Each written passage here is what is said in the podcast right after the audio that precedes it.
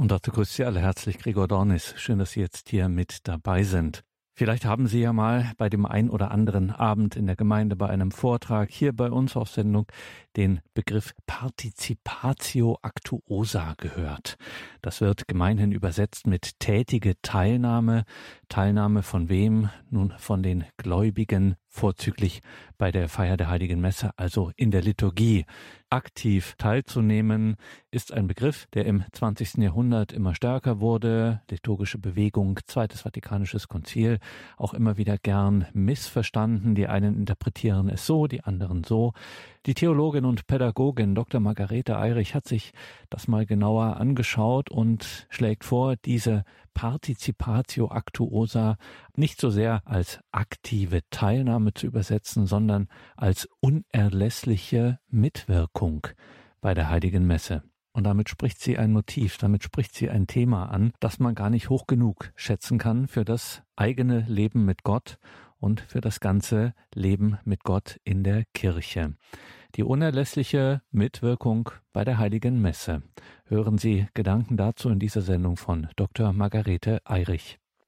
Wussten Sie schon, dass Ihre Mitwirkung an der heiligen Messe wirklich wichtig, ja unerlässlich ist? Diese Mitwirkung am Heilsgeschehen durch die Gläubigen, die sogenannte aktive tätige Teilnahme der Gläubigen in der Eucharistiefeier war ein Kernanliegen des Zweiten Vatikanischen Konzils. So betont die Liturgiekonstitution in der Nummer 48. Die Kirche richtet ihre ganze Sorge darauf, dass die Christen diesem Geheimnis des Glaubens der Eucharistiefeier nicht wie Außenstehende oder stumme Zuschauer beiwohnen, Sie sollen vielmehr durch die Riten und Gebete dieses Mysterium, also dieses Geheimnis, wohl verstehen lernen und so die heilige Handlung bewusst, fromm und tätig mitfeiern, sich durch das Wort Gottes formen lassen und am Tisch des Herrenleibes Stärkung finden. Zitat Ende. Schauen wir noch einmal genau auf diesen Text. Die Gläubigen sollen dieses Geheimnis wohl verstehen lernen und so die heilige Handlung bewusst, fromm und tätig mitfeiern. Sie sollen durch das Wort Gottes sich formen lassen und am Tisch des Herrenleibes Stärkung finden.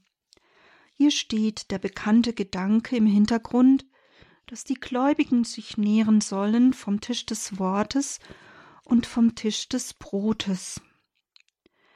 Bei dieser tätigen Teilnahme geht es demnach darum, das Wort Gottes offen aufzunehmen, an der Verwandlung des auf den Altar gelegten mitzuwirken und sich innerlich von der Größe des Geschehens ganz durchdringen zu lassen. Der Kommentator der Liturgiekonstitution, Professor Josef Jungmann, verweist darauf, dass mehrere Konzilsväter betont hätten, dass diese Teilnahme vor allem innerlich sein solle, eine wissende, Herz und Seele emportragende Teilnahme. Bei der gewünschten tätigen Teilnahme geht es nicht darum, viel zu tun, nicht darum, viele Gebete zu sprechen, alle Lieder mitzusingen oder den Friedensgruß möglichst vielen Menschen zu geben. Nein, die tätige Teilnahme meint eine innerlich rege Mitfeier der heiligen Messe. Es meint ein sich mit Herz und Seele emportragen lassen. Wie aber bei allem Heilshandeln Gottes ist der Mensch in Freiheit eingeladen, daran mitzuwirken. Der Mensch wird von Gott einbezogen in das Heilswirken in einer großen eigenen Verantwortung. Wie im Lehrentscheid Denzinger Hühnermann 4480 festgehalten, ist der Mensch eingeladen, in Freiheit an dem Heilsplan Gottes mitzuwirken und die Welt mitverantwortlich umzugestalten und zu vervollkommnen. Der Mensch ist eingeladen, mitzuwirken. In dem Maß, wie ich mich ihm öffne, ganz offen bin für sein Heilshandeln, werde ich in die Verwandlung mit hineingenommen, ihm immer mehr gleichförmig gemacht. Er, den ich empfange, verändert und verwandelt mich zu sich hin. Für das angesprochene bewusste Mitfeiern ist es natürlich wichtig, das Geschehen der heiligen Messe immer tiefer zu erfassen. Hier möchte ich auf die vielen sehr guten Erläuterungen zur heiligen Messe verweisen, beispielsweise das nachsynodale apostolische Schreiben von Papst Benedikt XVI. Sacramentum Caritatis oder das sehr schöne Büchlein des Palutiners Pater Hans Burb zur heiligen Messe. Auch bei Radio Horeb gibt es immer wieder wertvolle Erläuterungen zur heiligen Messe. Betrachten Sie diese Hilfen und suchen Sie das großartige Geschenk der heiligen Messe wirklich immer tiefer zu erfassen, um so immer inniger mitfeiern zu können. Nun möchte ich zunächst den Begriff der Participatio Actuosa erläutern und dann zur praktischen Umsetzung dieses bedeutenden Geschehens übergehen. In der theologischen Sprache wird diese rege innere Mitfeier Participatio Actuosa genannt, wörtlich übersetzt tätige Teilnahme. Das Zweite Vatikanische Konzil sprach von dieser notwendigen Mitwirkung in der heiligen Messe immer wieder. So findet sich dieser Begriff in der Liturgiekonstitution allein zwölfmal. Papst Benedikt XVI. hat es in seinem in Anschluss an die Bischofssynode zur Eucharistie verfassten Schreiben Sacramentum Caritatis sogar weitaus öfter verwendet.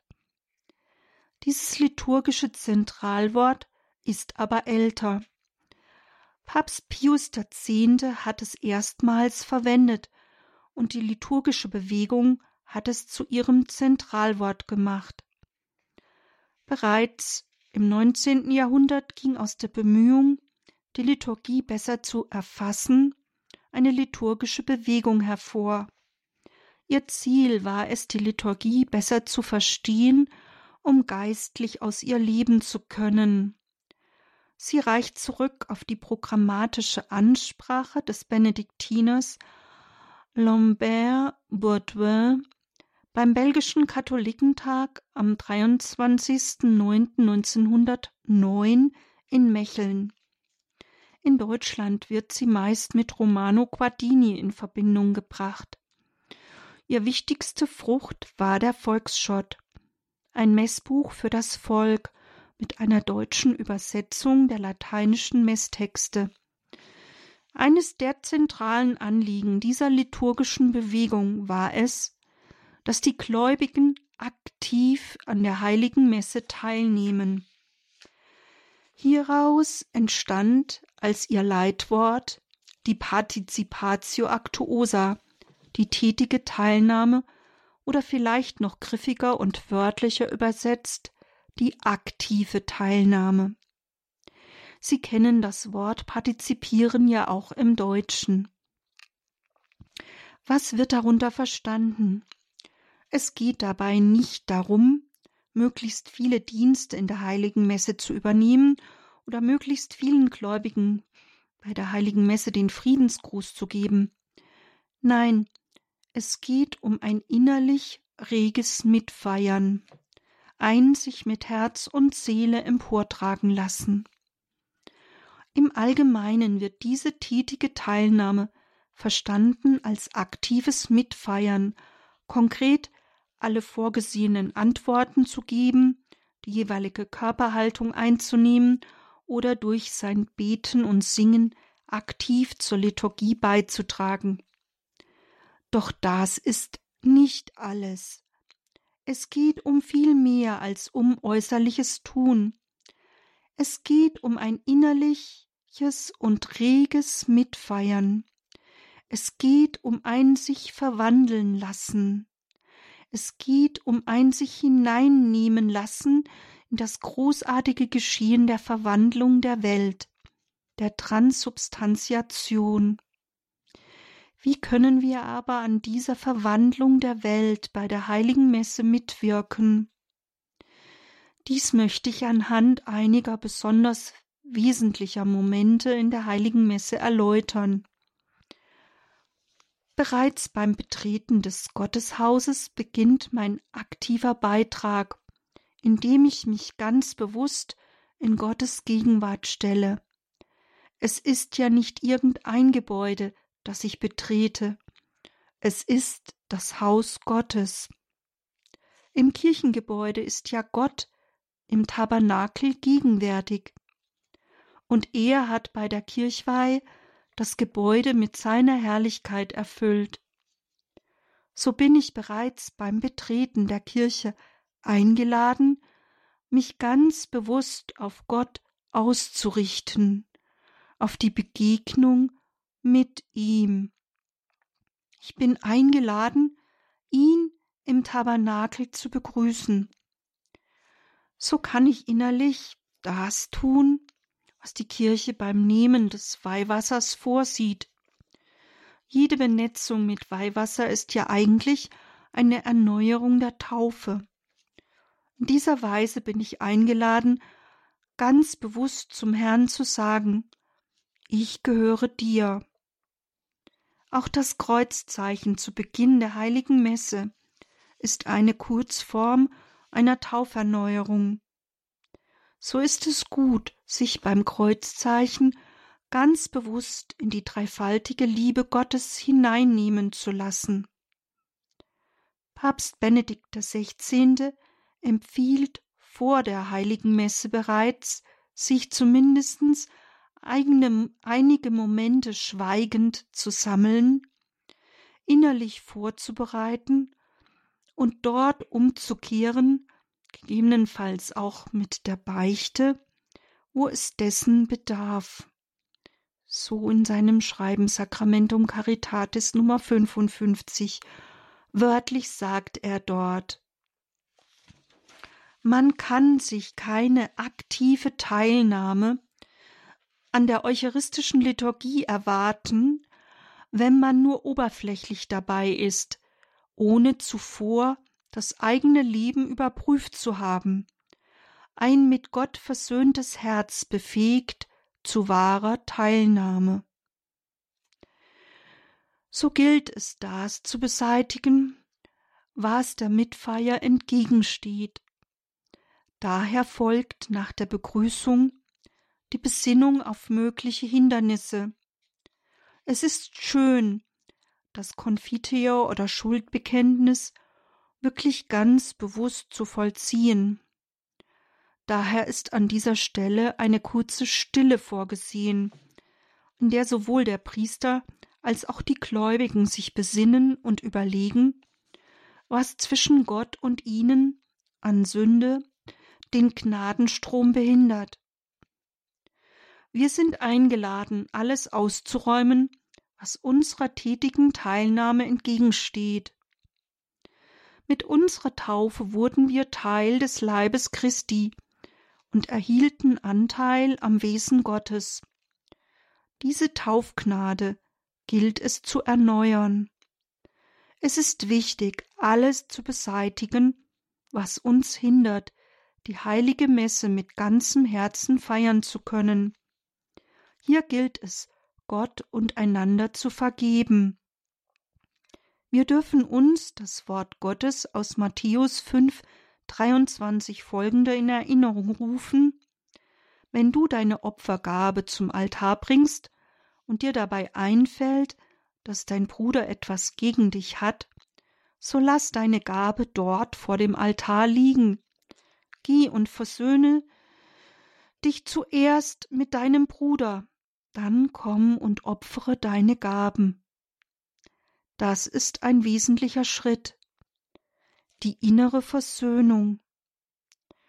Manchmal ist ein äußerer Akt nicht möglich, doch innerlich kann dies geschehen. Ja, versöhne dich zuerst, setze einen inneren Akt gegen Groll und Unversöhntheit, spätestens zu Beginn jeder Messe. Sie sehen schon, warum es genug Zeit für diesen Akt geben sollte und eigentlich auch so vorgesehen ist. In der Praxis sieht das vielfach anders aus. Umso wichtiger ist wohl, sich diese Besinnungszeit selbst bereits vor der heiligen Messe zu nehmen. Nach diesem inneren Akt kann nun die Mitfeier zu einer mit innerer Teilnahme erlebten Eucharistiefeiern werden, wie Papst Benedikt XVI. es sehr treffend in Sacramentum Caritatis auf den Punkt bringt. Dabei hebt er einerseits die innerliche Mitfeier und andererseits das Erleben hervor, wenn er von mit innerer Teilnahme erlebten Eucharistiefeier spricht. Er betont in seinem in Anschluss an die Bischofssynode veröffentlichten Schreiben weiter, dass die so notwendige Actuosa Participatio, die aktive Teilnahme, nicht eine einfache äußere Aktivität meine. Es gehe vielmehr, wie es in der Liturgiekonstitution des Zweiten Vatikanums heißt, darum, die heilige Handlung bewusst, fromm und tätig mitzufeiern, mit einem tieferen Bewusstsein für das Geheimnis und seiner Beziehung zum täglichen Leben. Immer wieder wünscht sich Papst Benedikt XVI. eine volle, aktive, fruchtbare Teilnahme aller Gläubigen. Dafür ist es wesentlich, dass alles, wirklich alles bezeitigt wird, was dem entgegensteht. So kann nach dem Bekenntnis der eigenen Sündhaftigkeit nun der Blutkreislauf der Gnade im Leib Christi fließen, und Christus wird mit Lobpreis im Kyrie begrüßt. Ein entscheidender Punkt beim inneren Mitbeten ist dann erneut das Tagesgebet. Es ist zwar ein vom Priester gesprochenes Gebet, aber es lädt die Gläubigen ein, zusammen mit Christus den Vater zu bitten. In der Grundordnung des römischen Messbuchs heißt es dazu in der Nummer 54 Der Priester lädt das Volk zum Gebet ein. Alle halten zusammen mit dem Priester eine kurze Stille, um sich darauf zu besinnen, dass sie vor dem Angesicht Gottes stehen und um ihre Bitten im Herzen aussprechen zu können. Sie haben richtig gehört. Es ist eine Besinnung, dass wir vor dem Angesicht Gottes stehen und unsere Bitten im Herzen aussprechen können. Dann betet der Priester das Gebet, das Tagesgebet. Das Volk schließt sich dem Gebet an und macht es durch den Ruf Amen zu seinem Gebet. Eine Gewissensfrage. Sind Sie sich bewusst, dass Sie in jeder heiligen Messe vor dem Angesicht Gottes stehen? Bringen Sie Ihre Bitten im Herzen vor Gott? War Ihnen bewusst, dass das Tagesgebet, auch Kollekta genannt, ein Sammelgebet ist, in dem Christus die persönlichen Anliegen der Gläubigen als seine Anliegen vor den Vater bringt? Daher schreibt Pater Burb treffend Deshalb soll zu Beginn des Tagesgebetes nach der Einladung des Priesters Lasset uns beten eine Pause eingehalten werden, in der jeder seine persönlichen Anliegen vorbringen kann. Wer aber nimmt diese Möglichkeit wahr? Wem bedeutet es etwas, dass Christus selber die Anliegen eines jeden zu den Seinen macht und sie dem Vater vorträgt. Sie sehen, welche große Chance für eine Mitwirkung an dieser Stelle besteht. Gehen wir nun aber zu den Lesungen über. Sie sind ein weiterer wichtiger Beitrag für eine innere rege Mitfeier. Die Gläubigen sollen sich durch das Wort Gottes formen lassen. Um das Wort Gottes wirklich offen aufzunehmen, als ein Wort von Gott heute, hier und jetzt für mein konkretes Leben, ist es eine Hilfe, es sich schon vorab durchzulesen und zu betrachten. Hierfür gibt es den Schott oder andere Hilfen wie das Magnificat oder Tedeum oder online im Internet auf der Homepage der Erzabtei Beuron. Dabei darf ich mich fragen, was will mir Gott heute ganz konkret für mein Leben mitgeben? Das Wort Gottes dient einerseits der Stärkung des eigenen Glaubens, andererseits bereitet es die Aufnahme des Leibes Christi vor und führt zum Empfang hin. Jesus sagt selbst in Johannes 6,63 Der Geist ist es, der lebendig macht, das Fleisch nützt nichts. Die Worte, die ich zu euch gesprochen habe, sind Geist und sind Leben. So können wir auch mit anderen Worten sagen, das Wort Gottes ist Heiliger Geist und macht lebendig. In der Einführung ins römische Messbuch heißt es dazu Wenn in der Kirche die heiligen Schriften gelesen werden, spricht Gott selbst zu seinem Volk, und Christus, der gegenwärtig ist in seinem Wort, verkündet das Evangelium. So dürfen wir also in den Lesungen mit einer ganz offenen Erwartungshaltung danach lauschen, was der Herr uns heute über sich für unser Leben sagen will. Nun möchte ich noch auf eine weitere ganz wesentliche Mitwirkung der Gläubigen eingehen. Wie zu Beginn meines Vortrags bereits gesagt, ist ja die Mitwirkung der Gläubigen in der heiligen Messe wirklich wichtig, ja unerlässlich.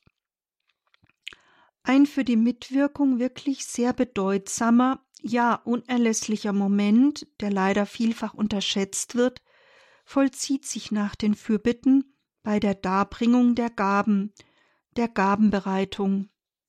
Die Gläubigen müssen an der Verwandlung des auf den Altar gelegten mitwirken und sich innerlich von der Größe des Geschehens ganz durchdringen lassen. Papst Benedikt XVI. formuliert dies in Sacramentum Caritatis in der Nummer 64 folgendermaßen. Die große liturgische Tradition der Kirche lehrt uns, dass es für eine fruchtbare Teilnahme nötig ist, persönlich dem gefeierten Mysterium, dem Geheimnis, zu entsprechen, indem man das eigene Leben in Einheit mit dem Opfer Christi hingibt für das Heil der ganzen Welt. Dieses Geschehen beschreibt er in der Nummer 47 etwas genauer. In Brot und Wein die wir zum Altar bringen, wird die ganze Schöpfung von Christus, dem Erlöser, angenommen, um verwandelt und dem Vater dargeboten zu werden. So gesehen tragen wir auch alles Leid und allen Schmerz der Welt zum Altar, in der Gewissheit, dass in den Augen Gottes alles kostbar ist, diese Handlung erlaubt die ursprüngliche Beteiligung, die Gott vom Menschen verlangt, um das göttliche Werk in ihm zu vollenden, auszuwerten und auf diese Weise der menschlichen Arbeit ihren letzten Sinn zu geben, nämlich durch die Eucharistiefeier mit dem erlösenden Opfer Christi vereint zu werden. Damit verweist der Papst auf die Aufgabe des Menschen, ihre Mühen der Arbeit, ihr Leid und Schmerz kurz sich selbst mit allen Opfern des Lebens auf den Altar zu legen und mit dem erlösenden Opfer Christi zu vereinen und so zur Vollendung zu bringen. Das ist wahrer Mitvollzug der Eucharistiefeier, das eigene Selbst und unsere Hände Arbeit in der Gabenbereitung hinzugeben. Das ist die so wesentliche Mitwirkung an der Eucharistiefeier, das eigene Selbst und unsere Hände Arbeit in der Gabenbereitung auf den Altar zu legen. Auf diese Weise wird unsere Hingabe vereint mit Jesu Selbsthingabe am Kreuz. Er hat sich für uns hingegeben, und in, gleicher Weise sind wir eingeladen, uns hinzugeben. Wir sind gerufen, uns hinzugeben, so dass die Verwandlung der Gaben zu einem Umschmelzungsprozess wird für uns selber, aus dem verengten Eigenwillen heraus in die Einheit mit dem Gotteswillen hinein, wie Kardinal Ratzinger es einmal formulierte. Ich wiederhole noch einmal. Wir sind gerufen, uns hinzugeben, so dass die Verwandlung der Gaben zu einem Umschmelzungsprozess wird für uns selber, aus dem verengten Eigenwillen heraus in die Einheit mit dem Gotteswillen hinein. So wird die Eucharistiefeier ihrem Wesen entsprechend eine Darbringung aller Gläubigen, aller Glieder des Leibes Christi. Und alle Gläubigen werden zusammen mit den eucharistischen Gaben durch den Heiligen Geist gewandelt, aus der menschlichen Begrenzung heraus hin zur Vollendung. Die dargebrachten Gaben werden gewandelt zu Leib und Blut Christi und damit zu einer makellosen Opfergabe. Sie sehen, wie wichtig die Mitwirkung gerade bei der Gabenbereitung ist. Nun möchte ich noch kurz auf einen weiteren wichtigen Moment eingehen, der vielfach in seiner Bedeutung unterschätzt wird.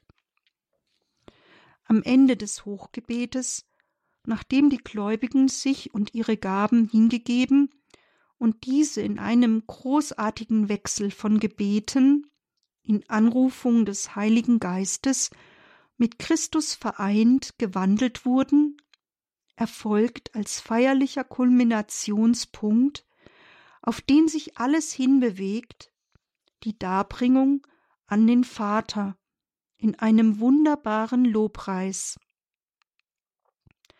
Am Ende dieses großartigen Geschehens, das allein schon eine Sendung ausfüllen würde, bestätigen die Gläubigen alles in einem feierlichen Amen, einem feierlichen So ist es. Dieses Amen ist nicht eines von vielen Amen, es ist die feierliche Bestätigung dieses großartigen Geschehens durch die Gläubigen. Die Gläubigen bestätigen durch ihr gesprochenes Amen das ganze feierliche Gesamtgeschehen. Die Gläubigen bestätigen ihre Zustimmung zum gesamten Hochgebet.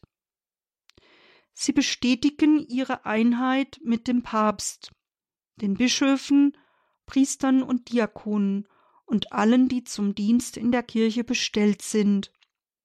Und sie bestätigen feierlich Ja, ich glaube, das ist der Leib Christi.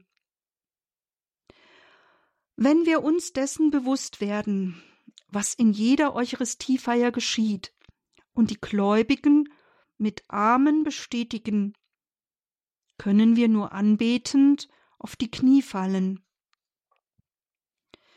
Auf diese so wichtige Ehrfurcht hat Papst Benedikt XVI. ebenfalls in dem genannten Schreiben hingewiesen. Er bat darum, dass jeder das lebendige Bewusstsein haben und zum Ausdruck bringen solle, dass er sich in jeder Feier vor der unendlichen Majestät Gottes befindet, die auf demütige Weise in den sakramentalen Zeichen zu uns kommt. Ja, wir befinden uns vor der unendlichen Majestät Gottes, die auf demütige Weise in den sakramentalen Zeichen zu uns kommt. So kommt schließlich der Höhepunkt, der großartige Moment, den Herrn empfangen zu dürfen. Es geht aber nicht nur darum, dem Herrn einen Empfang zu bereiten, sondern vor allem darum, sich selbst zu öffnen und den Herrn zu empfangen. Wir empfangen nicht irgendjemand, sondern den Herrn, den Herrn des ganzen Universums. Aus diesem Grunde ist dieses Empfangen eine Anerkennung seines ganzen Herrseins, seiner Größe und Macht. Es ist Anbetung. Anbetung heißt also nichts anderes, als den Herrn zu empfangen, wie es ihm gebührt, ihn anzuerkennen in seinem Gottsein und das eigene Leben ganz auf ihn auszurichten. Daher folgert Erzbischof Ratzinger, man kann eben den Herrn nicht essen, wie man irgendein Stück Brot isst. Man muss ihn empfangen, und solches Empfangen muss ausgefaltet werden in seine seelische Tiefe und in seine menschliche Größe und Weite und Festlichkeit hinein. Ich wiederhole diesen Gedanken noch einmal. Man muss den Herrn empfangen, und solches Empfangen muss ausgefaltet werden in seine seelische Tiefe und in seine menschliche Größe und Weite und Festlichkeit hinein. Ja, bereiten wir dem Herrn einen festlichen Empfang. Bereiten wir unsere Seele regelmäßig durch die Sündenvergebung auf den großen Empfang vor. Überlegen Sie selbst, wie Sie dem Herrn, dem Schöpfer des Himmels und der Erde, den Empfang bereiten können, ihn gebührend empfangen können. Trachten wir dies bei etwas Musik.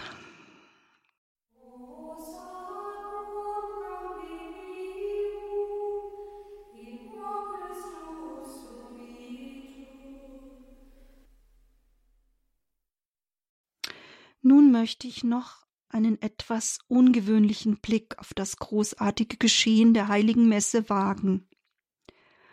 Wie geht es Christus selbst bei diesem großartigen Geschehen? Er schenkt sich uns im eucharistischen Messopfer aufgrund seiner großen Sehnsucht nach Vereinigung mit uns. Er sehnt sich danach, sich mit uns zu vereinen. Die Eucharistiefeier ist Frucht seiner Sehnsucht, sich mit uns zu vereinen und uns zu verwandeln, uns immer mehr zu heiligen, uns immer mehr zu dem zu gestalten, was er von Anbeginn in uns sah. Die Kirchenkonstitution des Zweiten Vatikanums sagt, dass so oft das Kreuzesopfer auf den Altar gefeiert wird, sich das Werk unserer Erlösung vollzieht und in Christus alles erneuert wird. Lumen Gentium 3 In der Eucharistiefeier vollzieht Gott seine Sehnsucht, sich mit uns zu vereinen uns zu verwandeln, uns sich immer mehr gleich zu gestalten, ja die ganze Erde zu erneuern. Von dieser Sehnsucht hören wir auch in Lukas 22, 15. Hier spricht Jesus davon, wie sehr er sich danach gesehnt hat, dieses Mahl mit uns zu feiern. Wörtlich sagt er, mit großer Sehnsucht habe ich danach verlangt, vor meinem Leiden dieses Paschamal mit euch zu essen. Er hat sich so sehr danach gesehnt, sich in Liebe an uns zu verschenken. Bevor er sich selbst ganz zum Opfer am Kreuz darbringt, will er dieses Geschenk der Hingabe seiner selbst unblutig mit seinen Jüngern feiern. Was für eine Liebe! Jesus hat sich so sehr danach gesehnt, sich uns zu schenken, sich mit uns zu vereinen und uns zu heiligen. Wie aber ist unsere Antwort auf diese übergroße Sehnsucht? Wie empfange ich ihn? Strecken wir uns mit ganzer Sehnsucht nach dieser unendlichen Liebe aus antworten wir mit offenem Herzen auf diese Liebe, dann kann er uns reich beschenken. Jesus hat sich in einer für menschliches Denken unbegreiflichen Liebe danach gesehnt, sich ganz an uns zu verschenken, in uns einzugehen mit uns eins zu werden. Öffnen wir uns dieser unbegrenzten, absoluten Liebe. Und betrachten wir, was da geschieht, wenn wir den Herrn aufnehmen. Wir werden Tempel Gottes. Was für eine unbegreifliche Würde. Wir tragen Gott in uns. Er geht in uns ein. In Johannes 6, 56 hören wir, Wer mein Fleisch isst und mein Blut trinkt, der bleibt in mir und ich bleibe in ihm. Der Empfang des Leibes Christi verbindet in engster Weise mit Christus. Wir werden mit ihm eins. Er lebt in uns und wir leben durch ihn. Wir werden ganz eins mit Christus in einer unüberbietbar engen Verbindung des Christen mit Christus. Es gibt nichts Vergleichbares. Es ist einmalig, wie wir mit Christus eins werden. Wenn ich mich diesem Beziehungsgeschehen öffne, kann der Heilige Geist fließen, dann kann Leben fließen. Zur Schwester Faustine sagt Jesus, ich will mich mit den Seelen der Menschen vereinen. Meine Wonne ist es, mich mit Seelen zu vereinigen. Wisse, wenn ich in der heiligen Kommunion ins Herz der Menschen komme sind meine Hände voller Gnaden, die ich den Seelen geben will. Es macht mich traurig, dass die Seelen die Liebe nicht erkannt haben. Sie gehen mit mir um wie mit etwas Leblosem. So das Tagebuch in der Nummer 1385.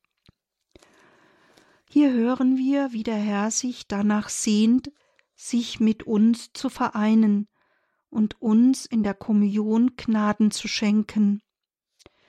Sie hören aber auch, wie sehr er darunter leidet, wenn wir keine Beziehung mit ihm eingehen wollen.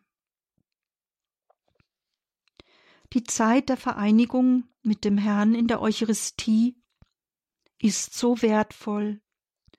Auch Papst Benedikt XVI hat in Sacramentum Caritatis angemahnt, die kostbare Zeit der Danksagung nach der Kommunion nicht zu vernachlässigen und gesammelt im Schweigen zu verharren. So in der Nummer 50. Die Zeit nach dem Empfang des Leibes Christi ist die kostbarste Zeit der persönlichen Begegnung mit dem uns unaussprechlich liebenden Gott. Er will uns begegnen. Er möchte uns heilen. Er möchte uns heilend begegnen. Nutzen wir diese Chance und nehmen wir uns auch wirklich Zeit für ihn. Tauchen wir wirklich ein in seine Stille, in seine Liebe. Schenken Sie ihm auch nach der heiligen Messe noch eine Zeit der Danksagung. Danken Sie ihm für sein unbegreifliches Geschenk.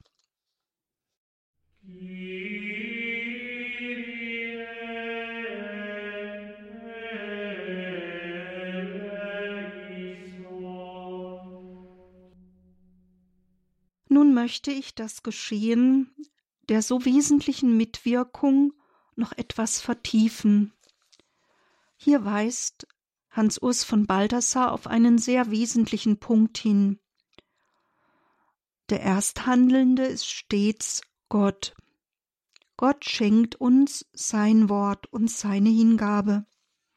Wörtlich schreibt Balthasar Gott ist es, der als erster gestaltet, durch sein Wort, durch seine Hingabe an uns. Und unser tätiges Mitgestalten besteht darin, dass wir durch Gottes Wort und seine Hingabe an uns uns gestalten lassen. Unser Beitrag besteht demnach darin, dass wir an uns gestalten lassen. Dieses Geschehen des an uns gestalten Lassens durch Gott beginnt zunächst im Wort Gottes und dann in der Eucharistiefeier nach den Fürbitten. Es ist der Moment, in dem das Opfer für den Herrn bereitet wird.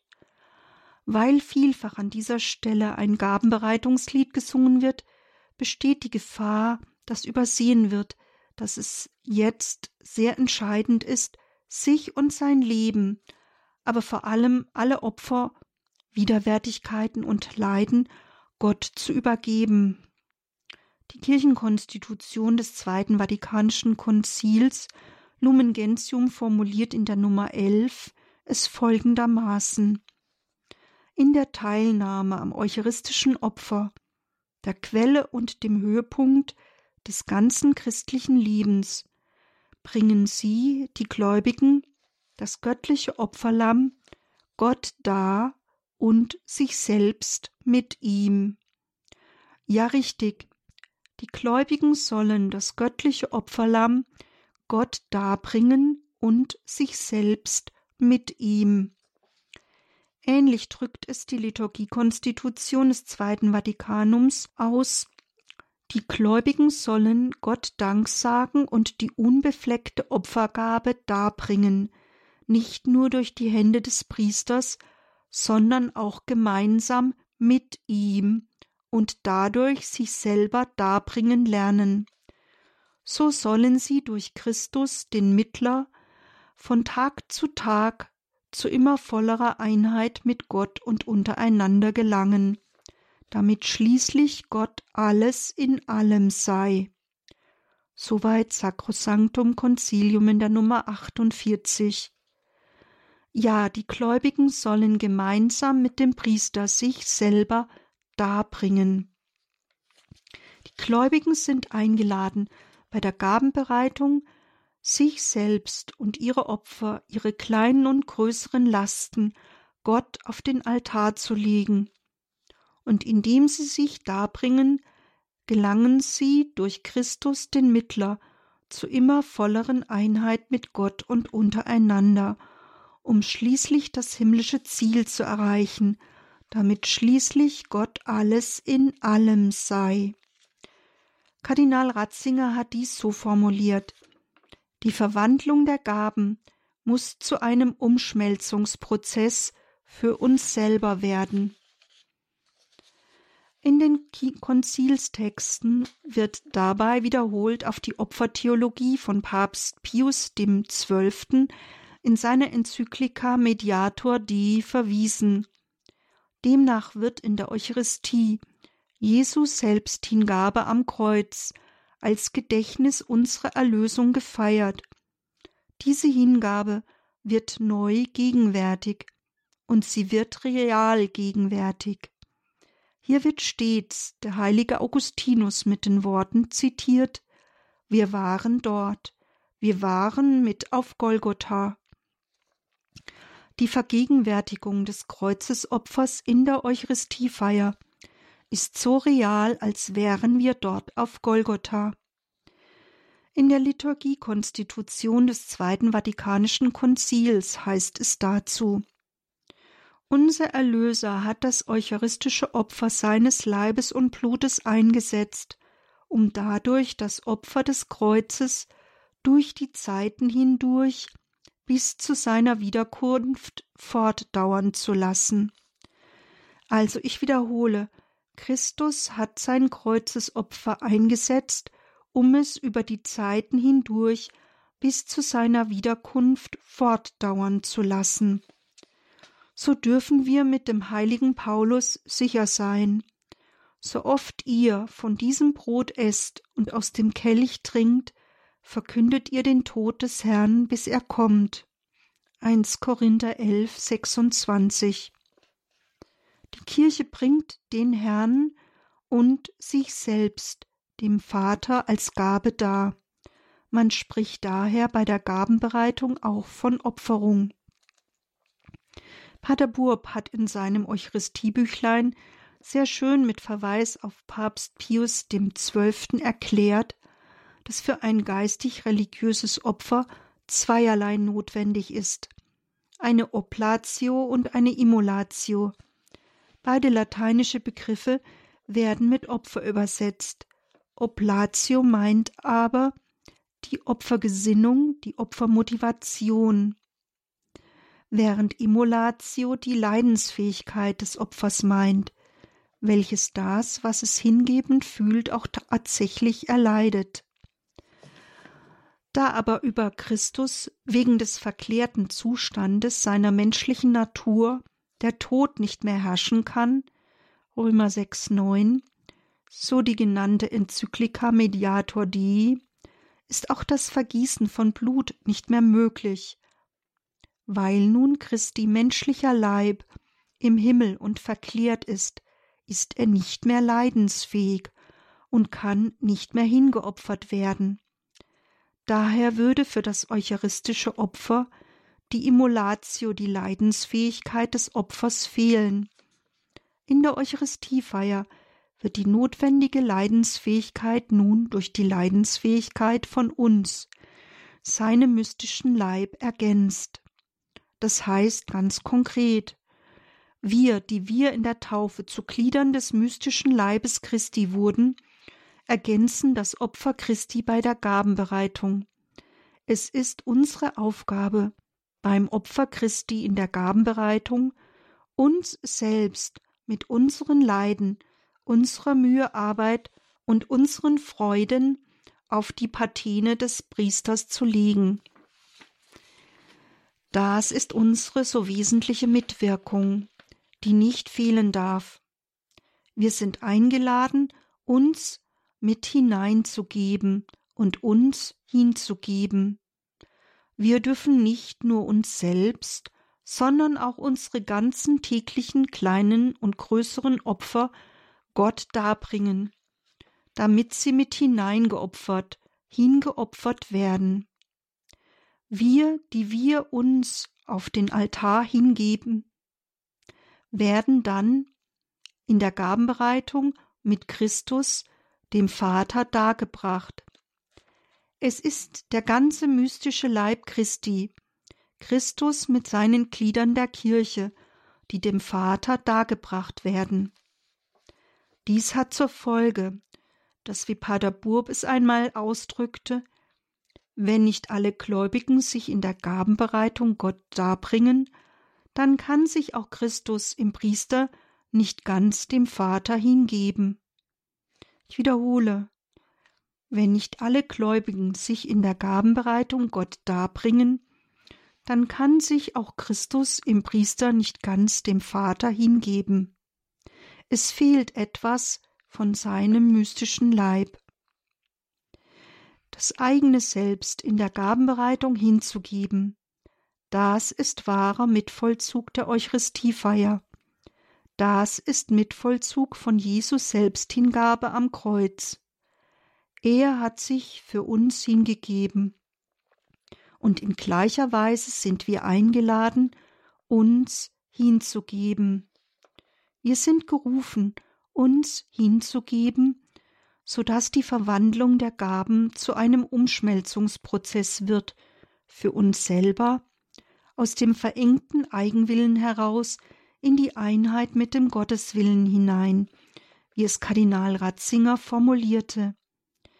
Ja, wir sind gerufen, uns hinzugeben, so dass die Verwandlung der Gaben zu einem Umschmelzungsprozess wird für uns selber. Denn die Liebe konsumiert nicht, sondern sie schenkt, und im Schenken empfängt sie, im Schenken verbraucht sie sich nicht, sondern erneuert sich. So wird die Eucharistiefeier ihrem Wesen entsprechend eine Darbringung aller Gläubigen, aller Glieder des Leibes Christi, und alle Gläubigen werden zusammen mit den eucharistischen Gaben gewandelt hin zur Vollendung der menschlichen Begrenzung. Unsere endlichen Formen der Liebe werden von der unendlichen Liebe Gottes genährt. Diese Transubstantiation, wie es im Fachjargon heißt, diese Verwandlung des Menschen hin zu einer immer größeren Verähnlichung mit Gott, wird in jeder Eucharistiefeier vollzogen, aber nur in dem Maß der Hingabe der einzelnen Glieder. Diese Verwandlung hin zu einer Vervollkommnung hin zu einer Vollendung der Schöpfung, geschieht in jeder Eucharistiefeier. Je mehr sich der Mensch in das Geschehen hineinnehmen lässt, sich für Gottes absolute Liebe öffnet und sich von ihr durchdringen lässt, wird er gewandelt. Die Verwandlung kann sich in dem Maß vollziehen, in dem unser Herz bereit und offen ist für Christus für diese innigste Vereinigung mit unserem Erlöser. In dieser Weise gipfelt das Handeln, durch das Gott die Welt in Christus heiligt, in der Eucharistie. So der Katechismus der katholischen Kirche in der Nummer 1325. Ja, Sie haben richtig gehört.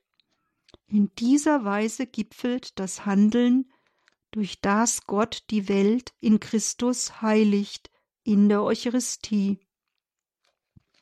Nehmen wir bei diesem großartigen Geschehen die hinzu, die wie kein anderer Mensch offen war für Gottes Heilshandeln.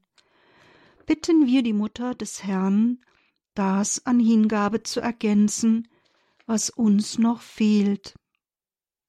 So bleibt mir nun den Herrn den Geber alles Guten zu bitten. Herr, schenke uns die Gnade, das große Geschehen der Hingabe deines Sohnes in der Eucharistie immer mehr zu erfassen. Herr, sende uns deinen Geist, deine Fülle. Lass uns deine unendliche Liebe immer tiefer erkennen. Herr, lass uns immer mehr hineinwachsen in dieses wunderbare Geschehen der Verwandlung in jeder heiligen Messe. Darum bitten wir durch Christus unseren Herrn. Amen.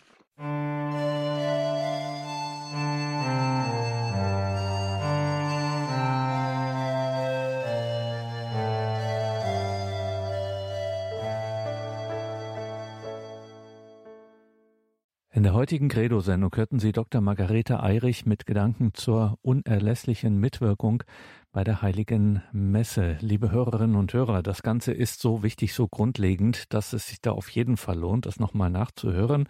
Geht ganz einfach in unserer Mediathek. Man kann sich auch ganz klassisch eine CD bestellen beim Radio Horeb CD-Dienst. Unsere CDs, die es gibt, kostenlos für Sie, liebe Hörerinnen und Hörer, die kann man natürlich auch immer weiter verschenken. Genauso wie man gerne auch diese Sendungen aus unserer Mediathek zum Beispiel in den eigenen sozialen Netzwerken teilen kann, um andere Menschen darauf aufmerksam zu machen.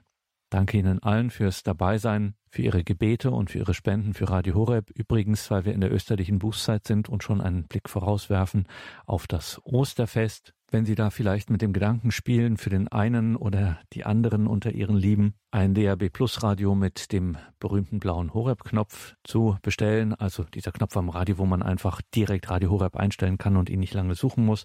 Es gibt von unserer Partnerfirma St. Lukas in diesen Tagen eine versandkostenfreie Aktion. Also wenn Sie bei St. Lukas ein DAB Plus Radio mit dem Horeb-Knopf, mit dem Horeb-Button bestellen, dann kriegen Sie das versandkostenfrei zugesandt. Vielleicht auch eine Idee für Ostern.